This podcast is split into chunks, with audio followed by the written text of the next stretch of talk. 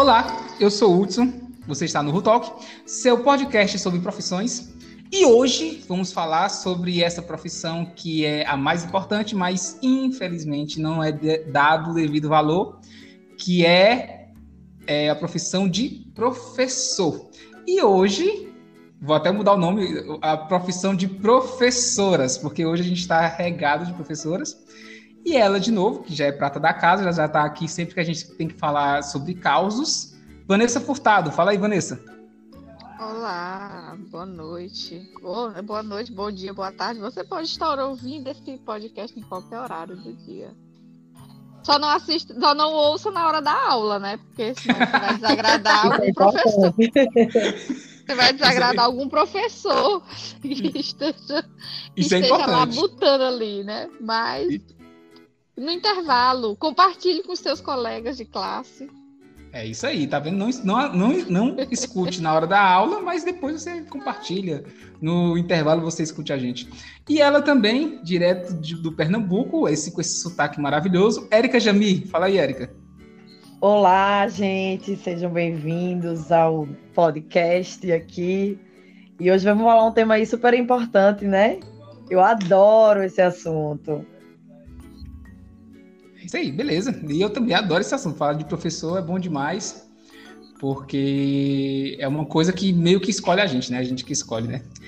E ela também nossa doutora em letras, também, Chara Lopes. Fala aí, Chara. Oi, oi, pessoal. Obrigada, Hudson, pelo convite. Gratidão por falar desse tema, que é muito importante, né? É isso aí, muito importante. Falar de professores para a gente aprender a dar o devido valor. Pois bem, gente, professor. Essa, essa profissão que é muito esquecida, infelizmente, quando a gente fala sobre, sobre profissões, que é uma profissão importante, mas ninguém diz assim, ah, quando meu filho crescer, eu quero que ele seja professor. O povo só lembra, ah, eu quero que seja médico, advogado. Se um filho falar professor, o pessoal já fica torcendo assim o, o nariz, dizendo, ih, rapaz, vai ser sofressor. E eu falo isso porque eu sou, eu sou contador de formação, mas desde, desde quando eu me formei, eu, eu, eu sempre transitei na área de ensino, né? Sempre, desde o ano que eu me formei, eu me formei lá em. Eu não vou dizer o ano aqui, porque vocês vão entregar a minha idade, eu sou muito novo para isso.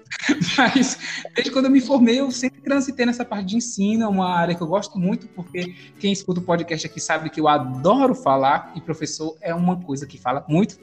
Mas eu quero saber de vocês, e eu vou começar com a Érica. Eu quero saber da Érica primeiro, depois vou perguntar para as outras duas. Érica, como é que foi esse rolê de, de. Como é que foi essa profissão? Como é que, que, que, você escolheu a profissão? Você era pequena e disse, eu quero ser professora, você se formou e disse, eu quero ser professora. Como é que foi isso? Ah, eu sou muito engraçado que quando tu estava falando aí que ninguém quer que você seja professor, né? Ninguém, os pais da gente, é, foi muito interessante porque na verdade eu fui me descobrindo ao longo do curso. Eu fiz administração uhum. porque eu vou ser empresária. E eu cheguei a dizer algumas vezes para os meus professores que eu ia ser empresária, porque meu pai empreendia e eu acreditava que eu ia ficar, né, na frente dos negócios dele. Uhum. Mas aí, quando eu fui chegando assim no final da escola, eu cogitei fazer história. Fiquei em dúvida entre história e administração. E aí, uhum. quando eu fui perguntar ao meu pai, pai, eu tô pensando aqui em fazer história. Ele, não, você vai ser professora de jeito nenhum, não vai ser professora. Vê, Aí, não, faça administração, porque você vai empreender e etc. E aí eu entrei no curso de administração, é, gostava muito, e no finalzinho do curso eu comecei a, a atuar como voluntária, né, numa empresa uhum. chamada CAA, que é o Centro de Integração Empresa Escola, bem conhecido, né? Acho que tem no Brasil inteiro. Uhum. Eu comecei a ministrar umas palestras lá, e me apaixonei, né? Definitivamente me apaixonei quando comecei, quando me formei. É, eu comecei a fazer, prestar concursos. E, minha gente, não me vejo mais fazendo. Eu ve, me vejo é, feito vocês fazendo outras coisas, além de ser professora, mas eu não me vejo mais fora desse ambiente acadêmico. Né? Então, assim, realmente foi algo que é, já estava no sangue, né? minha família tem muitos professores, minha mãe é professora, uhum. já estava no sangue. Tentei sair, mas não teve jeito. É engraçado isso, porque eu, eu também, eu, eu, como eu disse, eu sou formado em contabilidade, É, e lá no curso, quando eu dava palestras e tal, professores já tinham dito, ó, oh, você podia ir para a área acadêmica. Mas, assim, ninguém fora incentiva você a ser professor, né? Como a Erika disse que o pai dela disse, não, faz administração. E, Erika, você seria uma bela professora de história, viu? Você seria uma boa professora de história. É, é, aqui a gente tem o Paulo Roberto, que é marido da Vanessa, que participa aqui também, que é professor de história, mas ele ele é um ótimo professor, ele só é uma péssima pessoa, mas eu acho o professor. Concordo. Isso é uma péssima pessoa. E a, se a mulher dele concorda, é porque é verdade. Mas. Eita, tá é, difícil. É, é, mas é engraçado isso, é porque parece que a profissão chama a gente, né, Érica? Parece que é. puxa a gente assim e diz: não, tá no sangue, você vai ser professor. E sempre aparece alguma coisa para você dar aula. É, é, é muito interessante isso.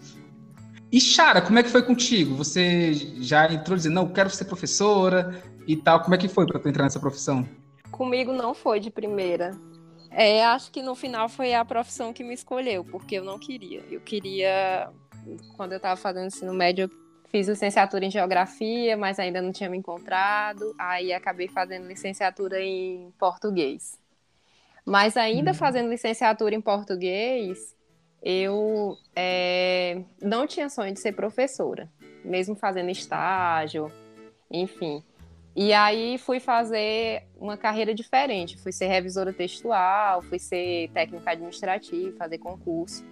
E aí quando eu fiz o concurso do IFPI, comecei a dar aula no IFPI, foi que eu me encontrei. Porque foi... sendo ah. sendo professora, né, lá dentro, né? É, então foi lá que eu aprendi assim a gostar da profissão, porque eu acho que tem um fundo de verdade nessa coisa assim de ah, façam outra coisa, que é a de que a, a, a real é que professor não é valorizado, principalmente aqui no Brasil. Então, uhum. assim, vocês dedicar a sua vida, né? Sei lá, para quem faz pós-graduação, dedicar 10 anos, uma década, estudar uma. É, se especializar numa área que você não vai ganhar, não vai ser reconhecido por ela. Então é, é bem desestimulante, né? Então, no caso do IFP, a gente tem, do, da rede de institutos federais, a gente, a gente é reconhecido enquanto professora como uma, uma profissão digna. Assim, a gente não, não enriquece, mas a gente vive dignamente, a gente é respeitada. É, a gente tem alunos que, que respeitam, enfim, é, é, é tem uma estrutura mínima para conseguir reproduzir sua vida, né, dignamente. Isso é verdade, quando eu dei aluno. Eu, primeiro, eu acho chique quando a, a, pessoa chama IFPI, eu acho chiquíssimo, porque eu chamo IFP, eu sou muito do interior. é, e eu, meu tio, meu tio que é diretor do IFP daqui do. Ele chama a federal, a, a, a UFP de UFPI. Eu acho chiquérrimo quando a pessoa fala isso. Mas, eu não sei é. se eu chamo IFP, agora tu falou e eu fiquei sem saber. Eu você sei que chama... eu chamo UFPE. Você chama IFP, que eu já vi você falando. Não tem de fugir, não, que você chama IFP. Eu já escutei. Oi, estão ouvindo agora? Sim. Sim. É porque eu fico conversando, mexendo nas mãos, eu acabei de bater no meu microfone e tirou foi tudo aqui. Hum. É, é, é Mania de professor. Professor Mania de... fala gesticu... gesticulando. Eu tô, já, já é bem o, o, centésimo, brincadeira, é bem o vigésimo episódio de podcast que eu gravo e eu não aprendi que tem que ficar quietinho. É assim mesmo. mas, é, é, mas é interessante isso do, do instituto que a, que a Chara falou, que a, a gente é reconhecido é, lá dentro, né, pela instituição, graças a Deus reconhece, eu, eu, eu dei aula um tempo no instituto, e principalmente pelos, pelos alunos, os alunos reconhecem muito a gente, e isso é legal, assim, você ainda está na rua e tem aluno que diz, ah, Hudson, professor Hudson, não sei o que, assim, tem aquele, aquele respeito que em outras, outros lugares que eu dei aula não, não tem. Não tem esse reconhecimento, né? Assim, é, é interessante isso. É, é, eu acho que, que o professor se sente mais valorizado realmente. Mas e você, Vanessa? Como é que foi esse rolê do, do, de professor? Você era moleca e disse, ah, eu vou ser professora porque eu gosto de falar e nasci para ensinar o mundo. Como, é, como é que foi isso? Era, era assim. eu, eu, de pequena, eu dizia que ia ser professora. Lá no interior da, na, da minha mãe, em Vitorino uhum. Freire, quando eu chego, os vizinhos do meu avô dizem assim, cadê a professora? Porque quando eu era pequena eu ia para lá e a minha avó já montava assim no quintal da casa a minha escola. Eu botava todo mundo e ia dar aula para todo mundo. Tinha quadro, tinha giz, tinha tudo. Então, Olha. de pequena eu já dizia que ia ser professora. E eu tenho, eu tenho, tem pessoas da minha família que só me chamam de professora. Então, ah, é, é uma coisa mesmo de. Eu, eu, me, eu me formei, e não só a formação de graduação, eu me formei como pessoa, como estudante para ser professora. E assim, eu só não sabia de quê. Né? E aí, ali naquele conflito, ensino médio, eu morava em São Luís, e aí lá já tinha aquele vestibular feriado, né? Que, é, que uhum. era, aqui era o PSIL, lá era o PSG, nome do, do, do, processo lá. E aí eu sei saber o que, o que faria. Eu era muito boa em matemática. Pra você ver como o colégio não mede muita coisa, não, né? Eu tô chocado. Ótima em matemática. chocado com a informação. Tá vendo agora, não sabia. É, é, eu só, minhas melhores notas eram em matemática. Nossa. Mas eu sempre tive muito, muito apego com leitura e com a língua portuguesa, apaixonada pela língua portuguesa, mas nunca foram as minhas melhores notas. E aí no ensino médio eu conheci um professor, inclusive, depois tu me, me, me fez o convite, eu fiquei pensando, esse professor que me incentivou a fazer letras, é, que, ali no ensino médio os professores são orientadores também, né? Uhum. E aí ele me incentivou a fazer letras, porque eu estava nessa dúvida se fazia letras ou fazia matemática. Ele faleceu, tá com duas semanas, ele faleceu de Covid-19. Nossa! E aí eu fiquei muito sentida, porque ele foi realmente uma pessoa que de tantas outras que me incentivou a, a ir pela carreira da, da docência. A minha família uhum. foi, for, foram pessoas que me influenciaram o tempo todo. Na minha família tem outros professores, tanto por parte de pai como por parte de mãe tem outros professores, mas ninguém é lembrado ou reconhecido por ser professor. É engraçado isso, porque acho que uma coisa tão que, que veio tão forte de mim, do, do, do meu todo o meu percurso até agora, que eu sou sempre lembrada por ser a professora, mesmo tendo outras pessoas que fazem a docência na minha família também. Então, assim, eu gosto, eu gosto disso, eu gosto de ser reconhecida como professora, eu gosto quando os meus alunos, mesmo depois de igreja, eu já tenho alunos que eu alfabetizei que já estão fazendo Enem, eles lembram, lembram, né? Por estar, por eu estar na escola há tanto tempo, no Dom Barreto, eu já estou há 12 anos, e eles cresce, crescem na escola vendo a gente sempre, então lembram das professoras da, do jardim, da alfabetização. Que isso já é uma coisa que nem tem a ver com a, a, a Chara. Não sei mais se eu chamo ela de Sara ou de Chara. ela fez letras também na, lá na West depois de mim.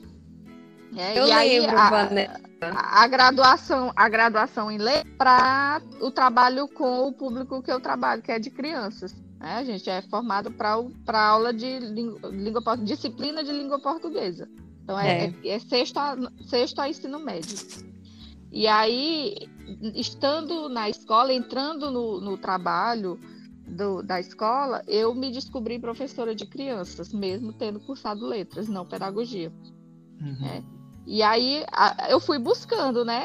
É, é, reparar as, as, faltas que o curso de me deixou com outras, outros estudos por fora para poder fazer, o bem, o meu, fazer bem o meu trabalho com crianças, que é o que eu me descobri gostando de fazer. É, é interessante isso, que você se descobriu não só professora, né, mas de criança também. Porque, sim, tipo, sim. eu já dei aula de para adolescente, já dei aula para adulto, já dei aula para pessoas um pouco mais velhas. E eu gosto muito de dar aula para adolescente.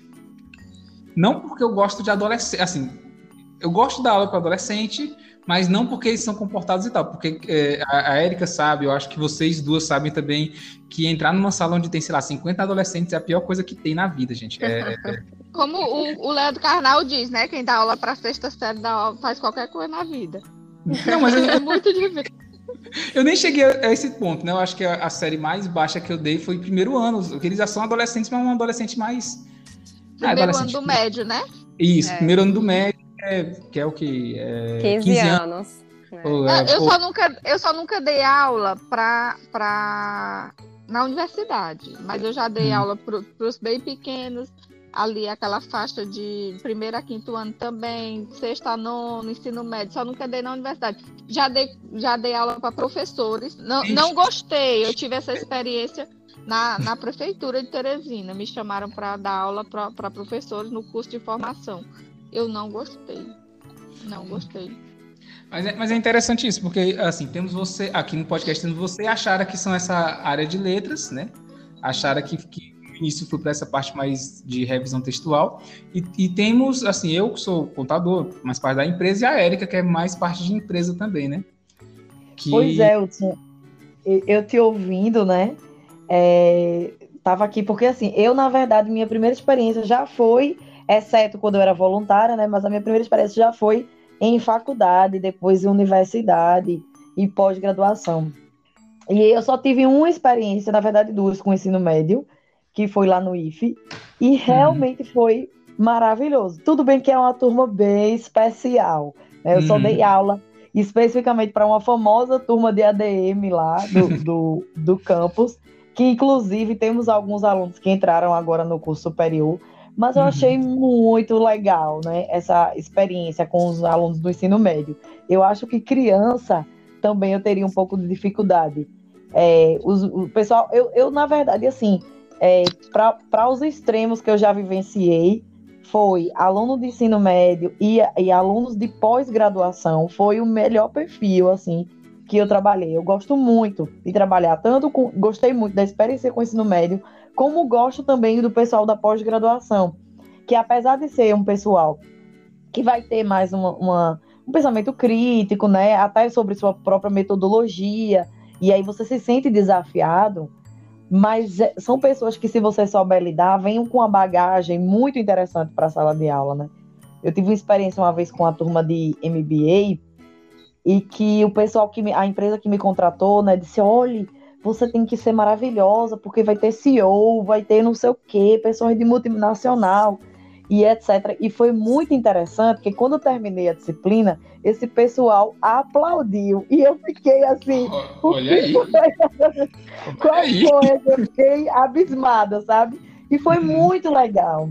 É, eu já dei aula também para pós-graduação e, e pós-graduação é bom, eu curto, porque a pessoa que está fazendo pós-graduação, ela já sabe o porquê que ela está lá, né? Ela Verdade. Ela, ela não vai perder tempo como, sei lá, universidade perde.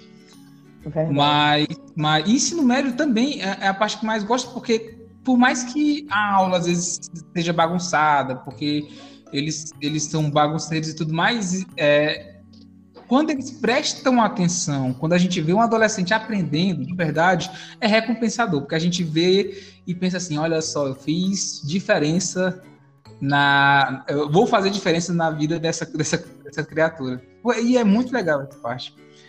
É, e sobre criança, Vanessa, que você se encontrou mais como professora de criança, eu não me vejo é, dando aula para criança porque eu gosto muito de criança, eu gosto de brincar com criança, eu gosto de interagir com criança, mas eu não sei ensinar criança. Eu estou aprendendo agora com meu filho, que tudo que eu. Que ele meio que imita, tudo que eu faço ele imita, mas é muito difícil, sei lá, é, se, eu for, se eu fosse ensinar o Homero, sei lá, se eu fosse ensinar o Homero a se alfabetizar, alfabetizar o Homero, nossa, não, não ia saber nem por onde começar. Não ia saber nem por onde é, começar. Eu, Tô... eu descobri, eu, eu... como eu disse, eu descobri na prática, né? Mas assim, antes de começar a trabalhar com criança, uma coisa me chamou. Eu, eu, eu tava numa aula de cultura francesa e uma coisa me chamou a atenção que foi saber que na França os melhores professores vão para a école maternelle, né, que é a educação infantil. Uhum, nossa, está subindo me... o nível do podcast de um tanto. Já... Chique demais. E aí eu, eu, eu descobri isso lendo esse texto, né, de, lá na, na aula de cultura francesa, e isso me chamou muita atenção porque eu sempre foi sempre uma visão que eu que eu tive de que as pessoas mais qualificadas deveriam estar na base.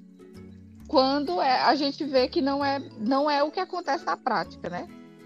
E isso me fez também um pouco querer esse nicho da, da educação infantil, porque hoje eu, eu desenvolvo um trabalho não só como professora, na educação infantil que poucas pessoas desenvolvem porque não se formaram para tal, entendeu?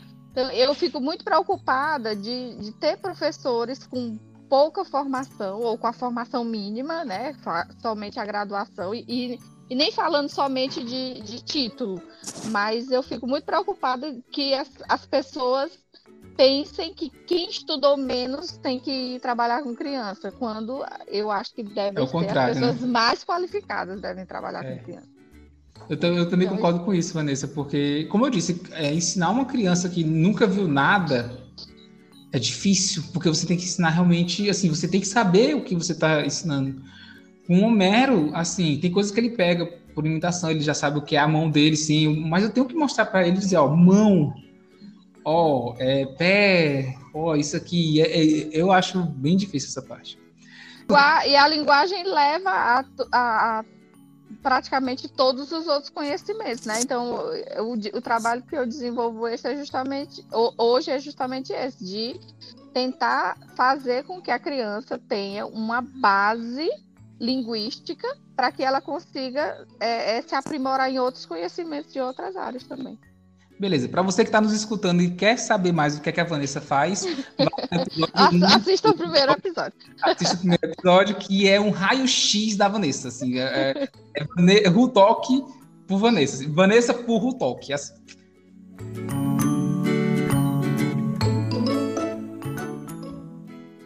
É, me fala aí, Érica, qual foi, assim, como eu disse, pré-pandemia, assim, que a gente sabe que na pandemia criou-se várias outras dificuldades, mas qual era a maior dificuldade que você via no período da profissão antes da pandemia? Como é que era?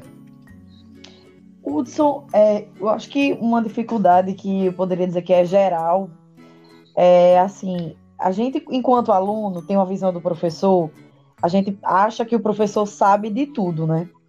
Uhum. E na prática, né, é, quando a gente começa, e mesmo quem tem o interesse contínuo de estar tá sempre se atualizando, de estar tá fazendo algo novo, algo diferente, a gente enxerga, eu, eu pelo menos, né, enxergo o desafio de estar continuamente estudando, atualizando as minhas aulas. Então, é, um dia desse eu estava conversando com os ex-alunos lá da Univasf, né?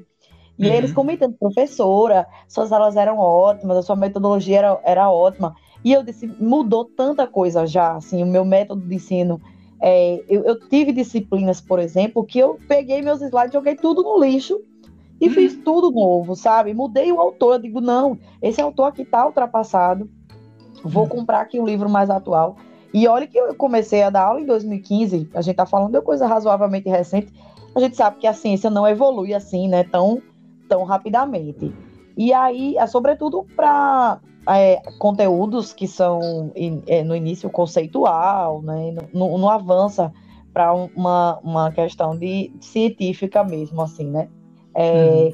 E aí o seguinte, a, o principal desafio que eu enfrento é a necessidade de, de, estar continuamente estudando, porque eu não, eu, por exemplo, eu vou dizer, eu não consigo entrar numa sala de aula sem revisar o meu conteúdo antes, sabe? Uhum. Eu sei que cada um tem tem o seu estilo, né? É, como que vai ministrar suas aulas, mas eu sinto essa necessidade de estar estudando.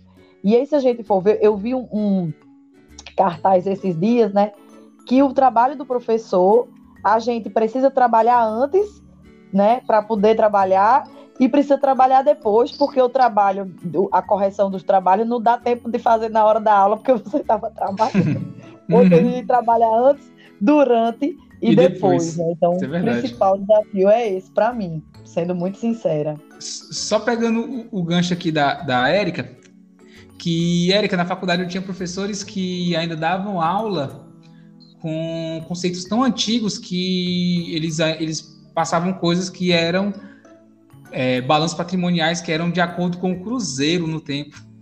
E usavam. Minha nossa senhora!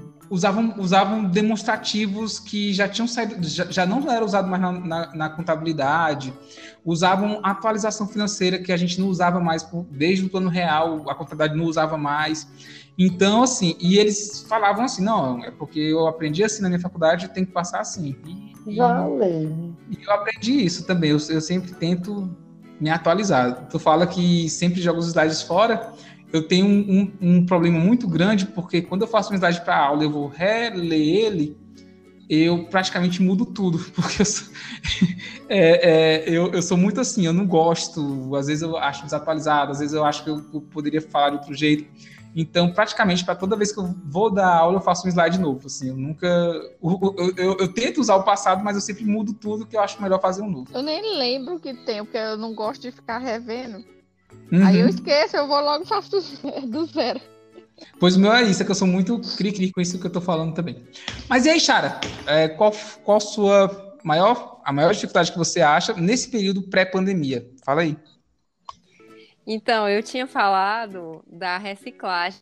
É, hum. Então, eu, eu, tenho essa aflição também de ultrapassada. É, no meu caso, eu tenho acho que 10 anos já dando aula, mas, é, por exemplo, agora que eu retomo no início do ano, eu joguei tudo fora, que nem vocês estão compartilhando aí.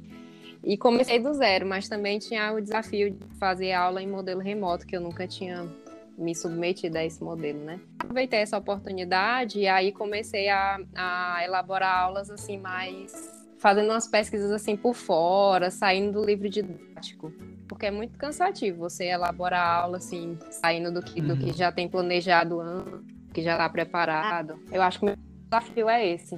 É, uma coisa também que eu, que eu tinha eu tinha dificuldade não, eu gosto de fazer e eu não sei dar aula de outro jeito é tentar falar de uma forma que o, os meus alunos entendam, né? Assim, se os meus alunos eram mais jovens, eu tentava trazer para o mais jovem o possível, assim, a mais forma jovem possível. Então eu pegava algumas gírias e, gente, vocês, vocês estão ligados nessa parada Tinha de pesquisar, pega, pesquisar a gíria, né? Que você Exato. é antigo. Eu passei foi tempo falando de de, de tributos falando, ó, isso aqui é não sei o que, real oficial, não sei o que, eu ficava falando assim. e essa Agora de é Cream, BTS, nossa, eu, eu, descobri que tinha uma, um grupinho no, no, no, nessa turma do ensino médio que escutava K-pop, eu ia atrás do, do, de alguns integrantes, de algumas bandas, para volta e meia soltar isso, porque chamava um pouco mais a atenção deles, né? Eu falava alguma coisa que eles se interessavam e me conectava com o assunto. Eu sempre fiz isso em, em, toda turma que eu vou, eu procuro saber quem são os alunos, eu procuro conversar um pouco com os alunos dentro do assunto e tal para fazer isso, né? Porque eu acho que chamar a atenção é legal. Mas, mas assim, é, eu, eu, vi a palavra cringe nesse, nesse período que a gente vive e eu disse, nossa, eu, devia ser muito cringe. Eu devia ter vários alunos vendo assim, ó, oh, o professor querendo ser jovem, o professor velho desse querendo ser jovem. devia ser muito horrível. Mas e aí, Vanessa, e sua maior dificuldade, como eu disse, em questão pré-pandemia? Como é que, qual é que você sente? Olha, uma coisa que eu sei, como eu trabalho com criança e eu não fui formada para tal, uhum. né? Eu, uma dificuldade que eu sempre tenho é a, a do cuidar. Né? O, a, o trabalho com crianças envolve o cuidar, uhum. não somente o ensinar. E aí Sim. isso é sempre uma dificuldade que eu que eu tive, porque eu tive que buscar outras maneiras. Eu tive que, antes de ser mãe, é, tentar aflorar o meu, a minha maternidade para eu, eu aprender como cuidar de crianças, né? Porque uhum. eu, eu realmente não sabia. E eu tenho também muita dificuldade é, no trato com as famílias. É uma coisa assim que eu não sei se é porque eu sou, eu sou muito calada. O Hudson riu de mim quando eu fui dizer isso pra ele outro dia. Não, eu tô muito calado, focado. Ele, ele riu de mim. Mas eu, eu, sou muito calada, eu sou muito, muito reservada, e aí eu tenho essa dificuldade de conversar com os pais. Aí parece que eu sou. Peraí, Vanessa. Eu acho que eu tenho uma vida secreta, então, porque se eu perguntar pra qualquer pessoa que te conhece pra dizer que tu é calada. Eu sou calada. Não, mas é porque eu falo, eu seleciono, entendeu? Ah, é um, é um mudismo seletivo, tô ligado. É um mudismo seletivo. Entendi. E aí eu tenho essa dificuldade também no trato. Eu melhorei muito depois do Mais Língua, eu tive que melhorar muito, até porque eu precisava vender, né? Uhum. Eu precisava me vender. Antes de vender uhum. qualquer coisa, eu precisava me vender. Então, melhorei bastante nesse sentido. Mas eu, eu ainda acho que isso, para mim, é uma dificuldade. E eu acho que a maior dificuldade, que é uma dificuldade também de todo professor, é hum. ter que fazer coisas fora do seu horário de trabalho que estão dentro do seu trabalho. É, é você, é. é. a sua vida, é a é. sua vida pessoal está intrinsecamente ligada ao seu trabalho. É, você, você não consegue separar as duas coisas. Eu, ou então eu tô, eu tô muito mal, porque eu não consigo separar as duas coisas. É, é, porque... é, o, é o que a, é o que a Erika disse, você trabalha antes, durante e depois, né? É, exatamente. Trabalha antes, durante e depois. Leva trabalho para casa. É, e é mais, você leva mais trabalho para casa do que leva a sua casa para o trabalho, né? E aí, acaba... e aí você, a gente fica imerso 24 horas nesse universo. Então, ou você gosta desse negócio, ou você sai, porque senão você vai ser muito infeliz. Uhum, verdade. Isso é verdade. É interessante isso porque uma coisa que eu odiava de coração era corrigir prova. Gente, correção de prova é a pior coisa que tem quando a gente. Assim, elaborar a prova é tranquilo. E eu fazia provas boas, assim, que, o aluno tinha que pensar, que é justificar a resposta e tudo mais. A primeira vez que eu fiz toda bonitinha, bem extenso, que botava todo o conteúdo, tentando analisar todo o conteúdo e passei para os alunos. Nessa turma tinha 52 alunos. Aí eu passei, eles, eles fizeram a prova, me entregaram e beleza quando eu peguei e, eu, e no dia que eu separei para para corrigir, eu disse, por que, que eu fiz isso comigo, cara? Por que, que eu fazer isso comigo? A gente Vanessa, faz isso, né? A gente, Vanessa, a gente faz a gente... isso. E a gente que Ai, um monte de redação. Gente, quando tem que redação, corrigir a redação. Oh, meu Deus. A pilha de redação. Por falar, por falar em corrigir redação, eu lembrei de quando eu fui para corrigir redação do Enem. Hum, me convocaram, sim. me convocaram, e aí eu fui. Eu disse, vou, o dinheiro é bom, eu vou. Aí fiz o treinamento lá e tal. Só que o Enem, correção do Enem é uma coisa de louco, porque você tem, tem metas. Você, só, você tem que corrigir no mínimo 50 redações por dia. Nossa! Gente, eu sou a pessoa mais lerda do mundo para corrigir uma redação, porque eu vejo tudo, tudo, tudo, tudo, tudo, tudo. Aí eu não conseguia. Aí eu bati assim, 50. Assim, já exausta no fim do dia. Aí 50. caia dura. Aí caia dura. E os meus colegas corrigiam 150, 200. No outro ano eu não fui chamada porque eu não, não conseguia ser ágil não tinha, na correção. Tinha produtividade, não, né? Não tinha produtividade. Eu fui uma das que ganhei menos. E, ainda, e nem me chamaram, eu nem, nem pude me oferecer se eu quisesse, não me chamaram, porque eu, era, eu não era ágil o suficiente. Mas aquilo ali é uma loucura, porque você corrige, você não corrige bem corrigido, você corrige 200 reais, ou então você não faz mais nada da sua vida. E eu tava, e não é para você largar o seu emprego e fazer isso. Você é só um, é um bico, você não pode largar todas as suas outras atividades. É, é, jan, é fim de ano, come, começa no fim do ano e vai até janeiro. É fim de ano, você tem que fechar diário, você tem, ou você faz isso ou você não faz mais. Larga Ouça. tudo para fazer. Oi. Chegamos na hora de falar o que mais odeia. eu vou lhe dizer, Prova ainda é pijar. Quando eu tenho uma turma muito grande, eu não vou mentir, eu faço prova em dupla. Mas assim, é, eu, assim, tem uma coisa que eu protelo e eu estou de parabéns esse semestre. É hum. preencher diário. Gente, eu odeio preencher Meu diário. Meu Deus do céu.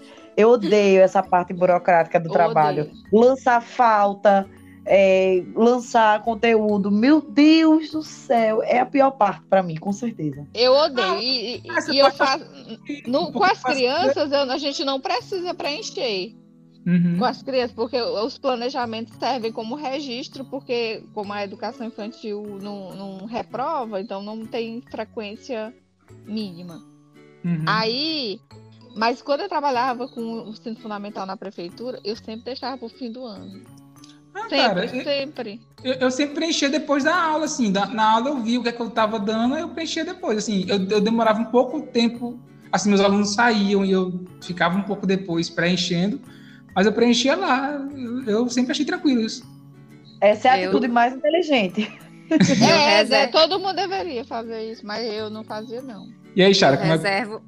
Não, eu reservo, eu tenho um crono... eu sou a louca da organização, aí eu tenho um cronograma semanal e nele tem uma hora por para preencher a burocracia. Ai, gente, meu sonho. Olha aí, cara. Olha aí. Meu sonho. Ó, o último ano que eu trabalhei na prefeitura, o que que eu fiz? Eu, eu passei o ano inteiro sem preencher.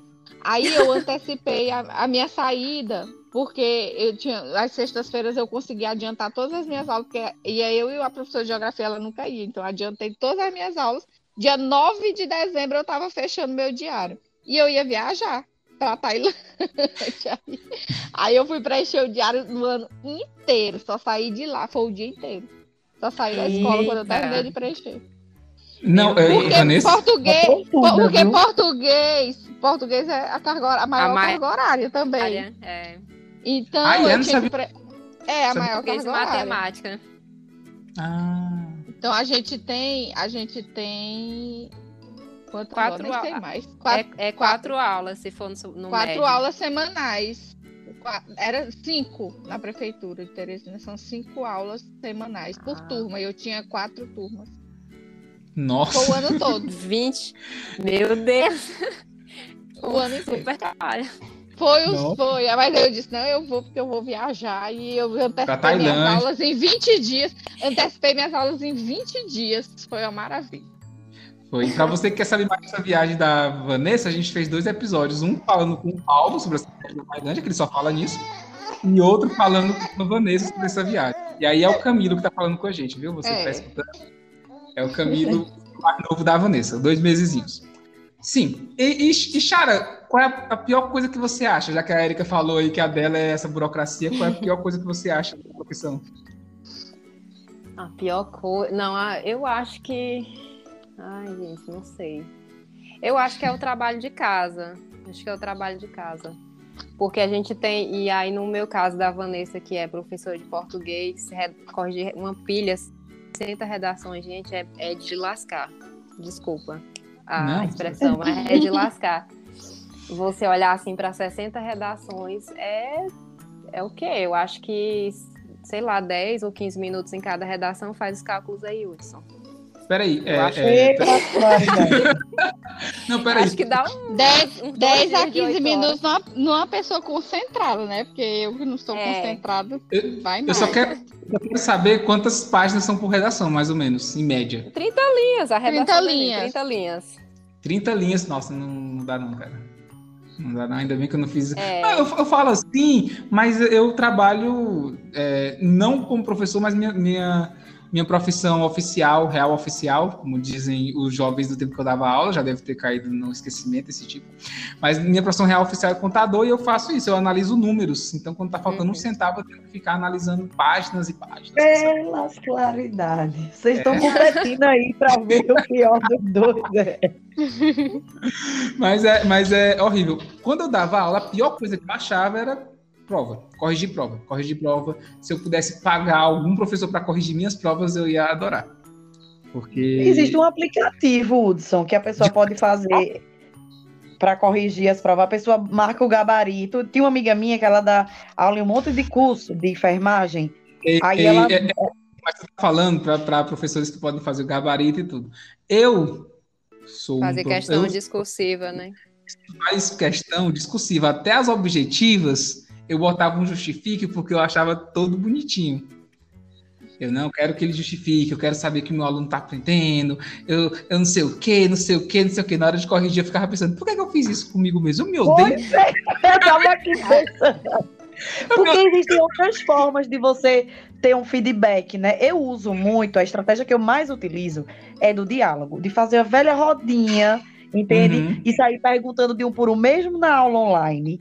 Eu tenho feito muito isso, sabe? Tipo, estudo de Uhum. casa. Fulaninho, fulaninho, fulaninho. E aí eu vou ouvindo um por um para ter um feedback deles, entendeu? Mas Entendi. sem precisar fazer o papel, porque meu amigo. É, porque é horrível. Quando eu estava dando aula, eu estava usando muito a estratégia das salas de aula invertida também, para avaliar. Então, de avaliação, eu dava alguns, eu jogava, sorteava alguns temas e os alunos, em determinados dias, eles me davam uma aula e eu estava lá só para meio que orientar mesmo, né?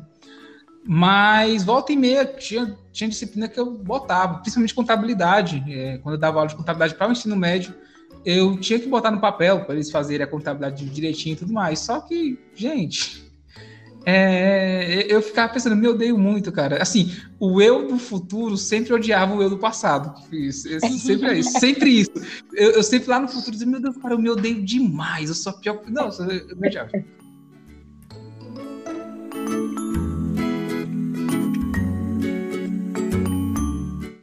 Vanessa, por que, é que essa profissão não é dado tanto valor? Por que, é que o pessoal nessa vida, nesse Brasil do, do nosso amado. É, porque aquele não é dado tanto valor à profissão de professor. Não é dado valor, pelo menos, que ele merece, né? Por quê? É, é assim, eu nunca, eu nunca vejo ninguém dizendo que a profissão professor não merece ser valorizada. Eu sempre vejo todo mundo dizendo assim, ai, tem que valorizar o professor. Eu nunca, é, sinceramente, eu nunca vi dizendo que não tem que ser valorizado. E a gente, a gente leva muita valorização para o lado do, do financeiro, financeiro, né? Sim. Uhum. E, mas eu, eu acho que é aquilo que eu falei no início, a pouca formação. Hoje, as pessoas com menos formação são aquelas que correm para a docência. Isso tem a ver com a falta de incentivos.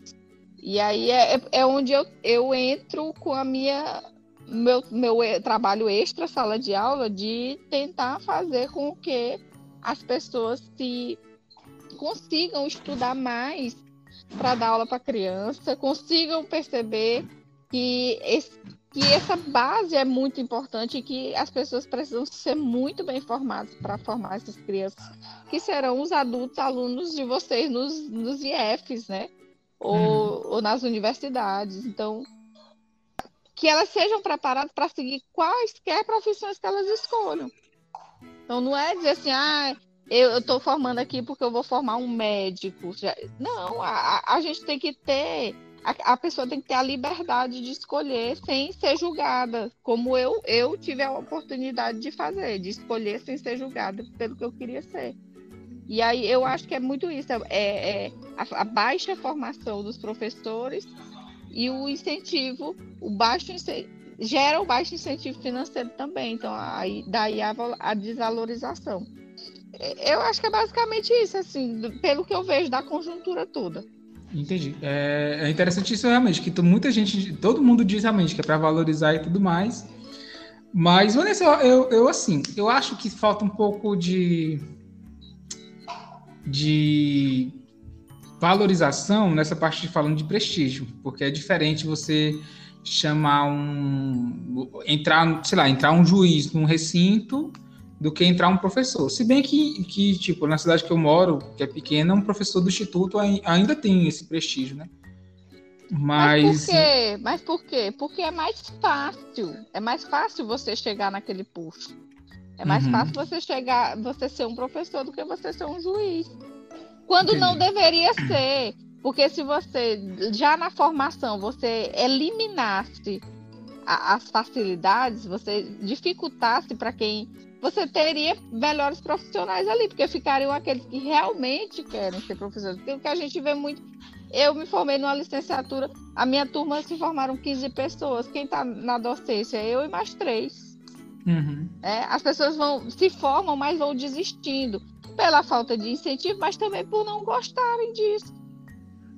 Né? É. E aí a é. facilidade faz com que elas estejam habilitadas, elas estão habilitadas, e isso descredibiliza quem se habilitou e quem quer fazer a coisa bem feita.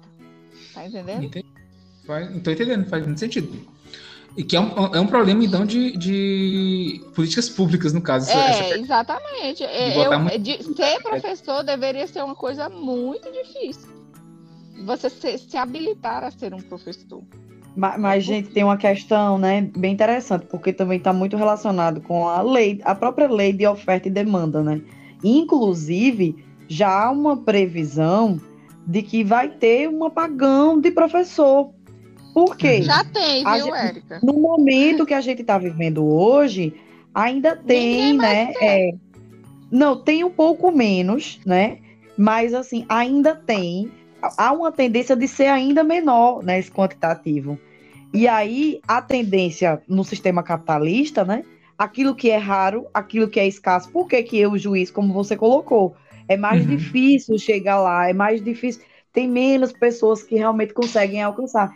Isso, assim, há uma tendência, né? É, é complexo a gente fazer uma afirmação determinística, já uhum. que, é, por exemplo, acabou é, recentemente saiu uma minuta, né, fazendo uma previsão de ampliação do ensino à distância, que esse uhum. ensino à distância, inclusive, vai precarizar mais aumenta a amplitude de um professor para um uhum. quantitativo de aluno. Então, isso já vai é interferir né, nessa questão de ter uma escassez de mão de obra, vai, de, de professores. Pode até uhum. haver uma escassez, mas na medida que um professor vai passar, né? Atende né? mais pessoas.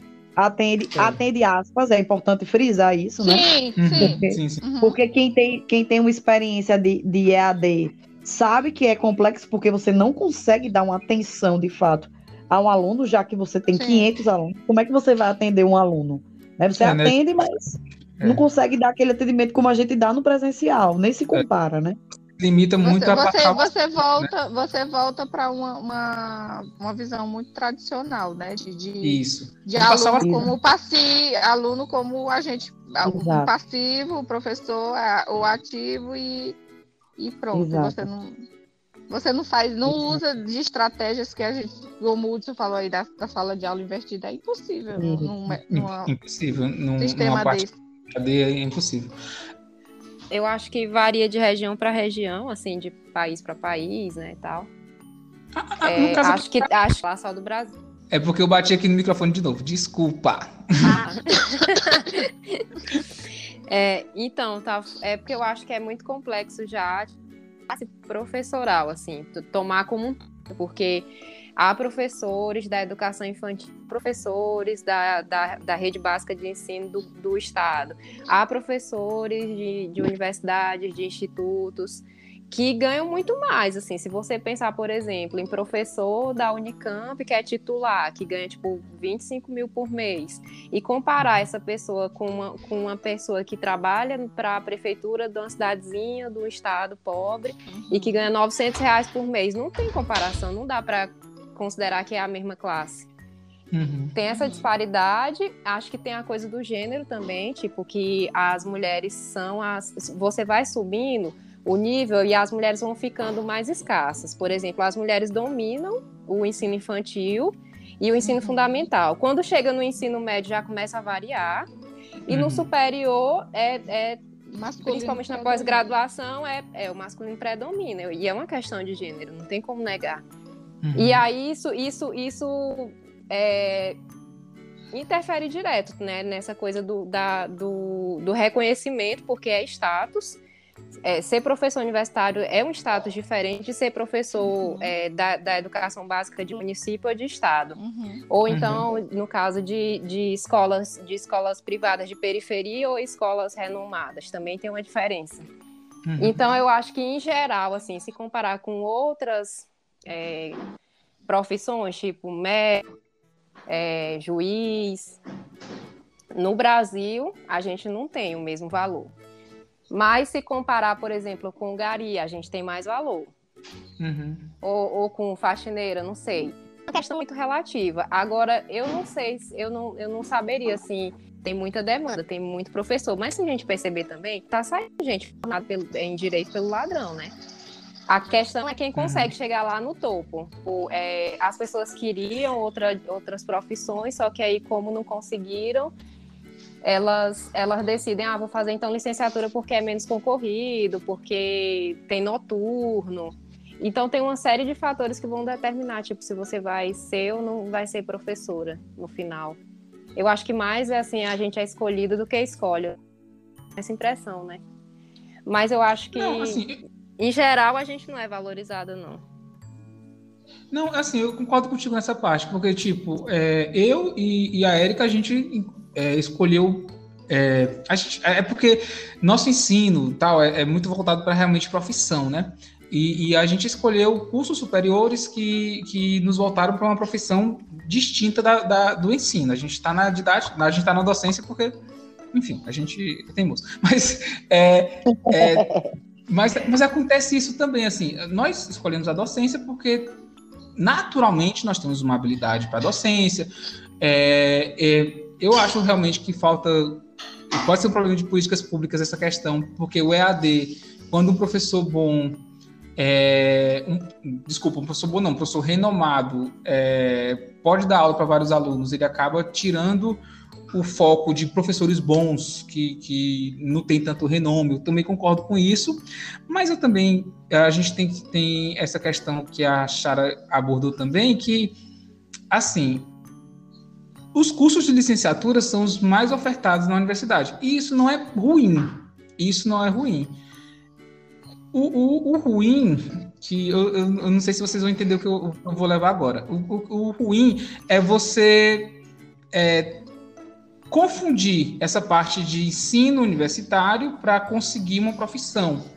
Porque ensino universitário, ele, na, na minha perspectiva, ele vai além do que, do, do, que conseguir uma profissão. Porque quando eu me formei em ciências contábeis, mais do que ser um contador que eu sou, eu me tornei, eu aprendi toda uma ciência que rege as empresas e como ela surgiu e como tudo mais. Então, isso me trouxe um, um crescimento de, de mentalidade, um crescimento de mente, um crescimento de conhecimento e uma amplitude para conseguir vários ramos.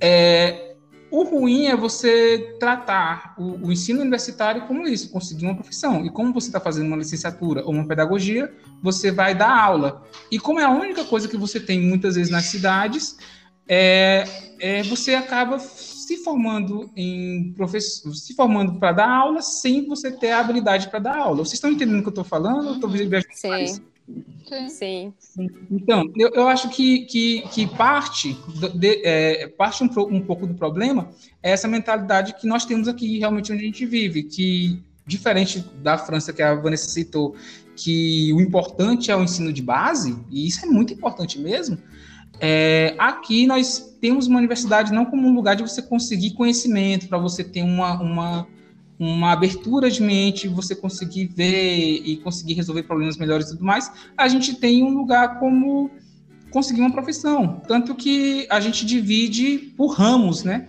Assim, ah, qual é o teu tua área? Você você qual é a tua área para você fazer isso?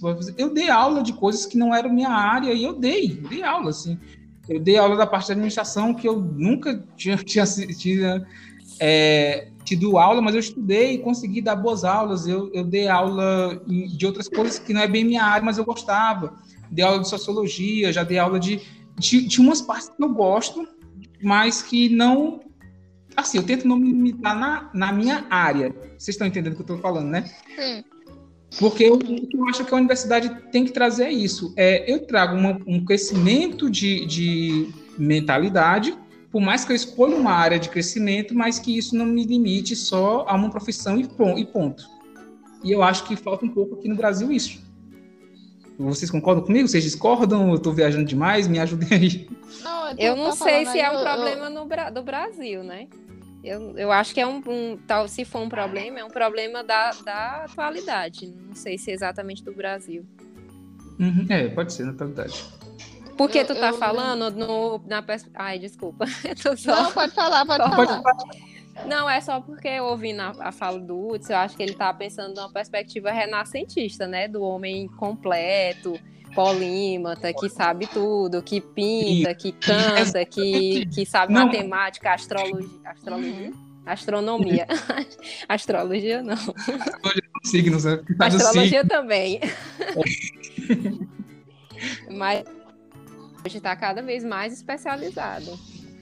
Sim, sim. Ah. Tava lembrando também na minha época, não sei se da, da Sara já era assim, já, mas na minha, no, no, tempo que eu fiz a graduação, só existiam os programas de iniciação, a, de iniciação científica, né? Hoje a gente já tem os programas de iniciação à docência, bolsas, uhum. é. bolsas para incentivar a docência.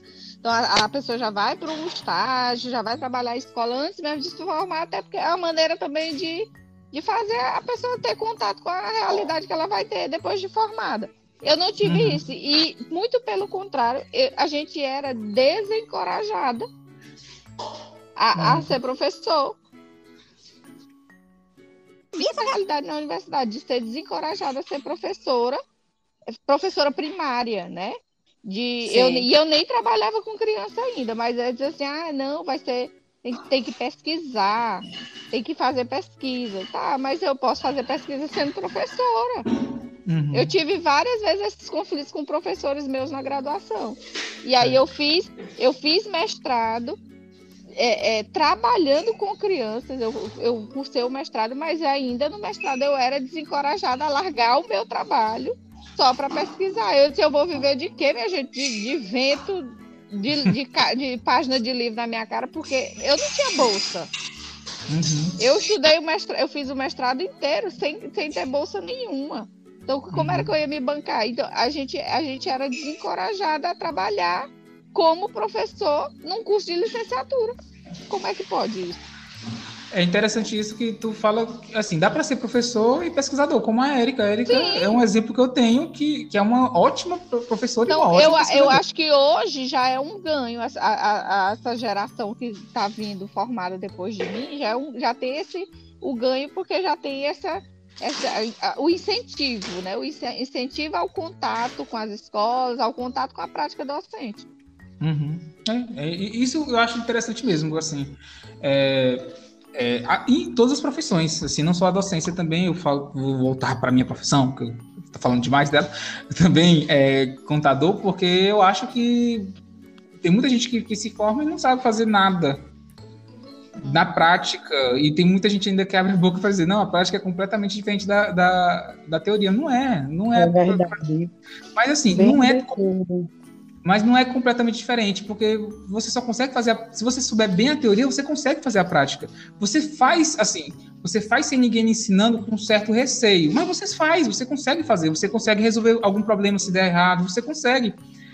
É, e mas o que falta, o que faltou no meu curso também foi isso, foi a gente aprender a botar a teoria em prática, que, que isso ajuda muito a, a, a ter pessoas formadas com um pouco mais de segurança. Eu trabalho eu nunca trabalhei em escritório é, de, de, outra pessoa, sempre trabalhei por conta, meu, concurso estava por conta, e tudo que eu aprendi foi fazendo. E, e eu, eu, sei, eu sei dizer assim, gente, eu não sei outras profissões. Contador que diz é, teoria é completamente diferente da prática, não é. É a mesma coisa. É a mesma coisa. É, a gente só tem que estudar um pouco mais e não se focar só no que a gente acha que aprendeu tanta teoria. E outra coisa que a, a Erika até falou sobre reciclagem, e a Chara estava reforçando, é, tanto o, os, os, as áreas de conhecimento quanto as áreas práticas, elas, elas têm um, um, realmente uma reciclagem, tem umas, umas mudanças. Uma pessoa que se formou, sei lá, em 2010 em, em tecnologia da informação, não pode ficar sem se, sem se, se reinventar até hoje, porque mudou muita coisa, muda muita coisa do, do dia. A gente a gente tem mudanças e tudo mais. Uma pessoa que estudou, sei lá, para um concurso de banco em 2010, não sabe, não, não, existia nem Pix. Hoje em dia já tem Pix e eu tenho certeza que cai algum concurso. Então tem essas questões que a gente tem que fazer de reciclagem também, assim, né? só porque você se forma. Agora eu vou, vou uma, uma, uma versão, Chara, anti-renascentista que eu estava falando, não é só, só porque você se forma que você se tornou um polímata em tudo, não. Você tem que continuar estudando, continuar estudando. E eu acho que o professor é isso realmente, é aquela pessoa que, como a, a, a Erika é um bom exemplo disso, como vocês eu tenho certeza que são bons, bons exemplos disso, é aquela pessoa que estuda sempre, assim, estuda para a vida, assim. A vida é, é um estudo, né? é sempre um estudo.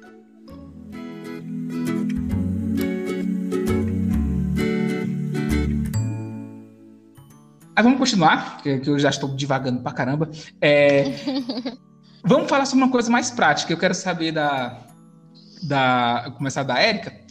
Érica, qual foi a pior turma que tu já teve e por quê? Ai, Hudson, aí tu me pega. Ele quer aquele assunto intriga. Não... É, que eu não quero falar, assim, é... Hudson, eu vou passar. Me desculpe, vou lhe pedir perdão, mas eu vou passar. Não, relaxa, não vou escutar, não.